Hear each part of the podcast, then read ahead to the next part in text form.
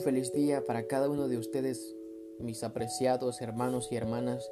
En esta oportunidad quiero compartir con usted un pasaje muy especial que se encuentra en Salmos, Salmo 1, versículo 1. Dice así, Feliz el hombre que no anduvo en consejo de transgresores y en conducta de pecadores no se detuvo, ni en reuniones de rebeldes se sentó.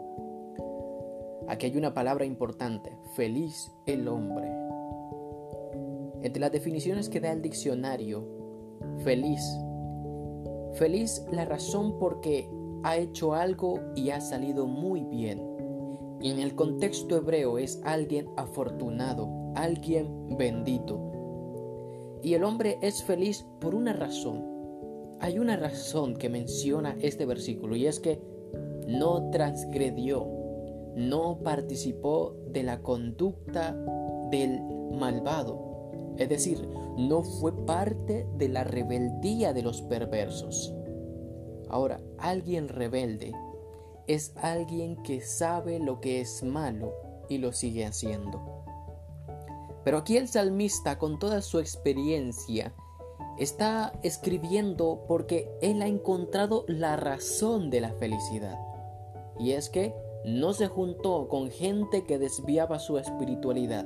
No se juntó con gente que impedía su crecimiento espiritual.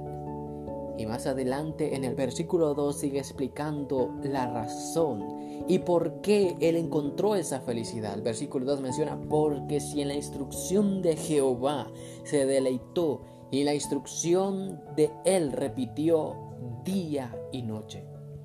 Así, mi apreciado hermano y hermana, que si tú quieres ser feliz, debes vivir una vida de estrecha comunión. Hacer lo que hizo David. Escuchó la instrucción de Jehová o la ley de Jehová, se deleitó en ella y la repitió día y noche. Es decir, a cada momento David estaba pensando hacer lo bueno. En cada momento David estaba recordando esas palabras maravillosas de la santa ley. Y yo le pregunto, ¿cuánto es el tiempo que tú inviertes leyendo la palabra de Dios? Es una respuesta que debes contestar tú solo si quieres ser feliz. El Señor te bendiga.